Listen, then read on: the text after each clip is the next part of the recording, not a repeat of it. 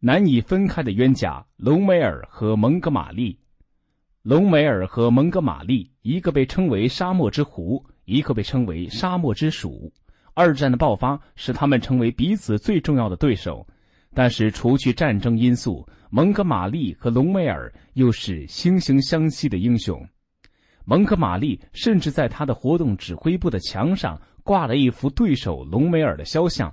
而隆美尔在提起蒙哥马利时，则经常对人说：“我的朋友蒙哥马利。”隆美尔和蒙哥马利在很多方面都极为相似，两人的性格都很孤僻，在自己的周围的同伴、敌人多于朋友。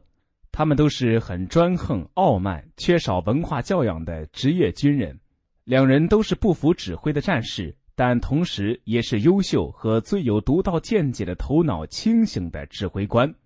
两人都不抽烟，不喝烈性酒，都很喜爱运动。两人都比较注意培养与军政要人的友谊。两人都乐于挑选出类拔萃、年轻英俊的军官组成自己的参谋班子，而且历史也有意将两人的名字和命运紧紧的连在一起。一九四四年六月六日，盟军在诺曼底登陆。六周后，也就是一九四四年七月十七日。在这时任德国陆军元帅的隆美尔的汽车正向位于巴黎北部塞纳河边的司令部驶去，而空中的美国空军飞行员用照相机拍摄到了他的行踪。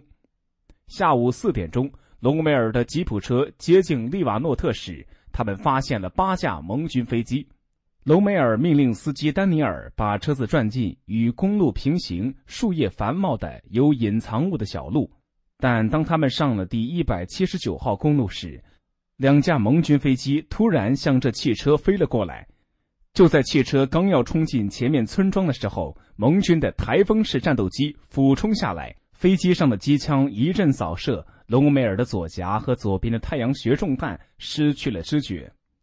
当盟军飞机补充弹药，准备再次射击的时候，赫姆特朗上尉和保镖冲了过来，救走了人事不省的隆美尔。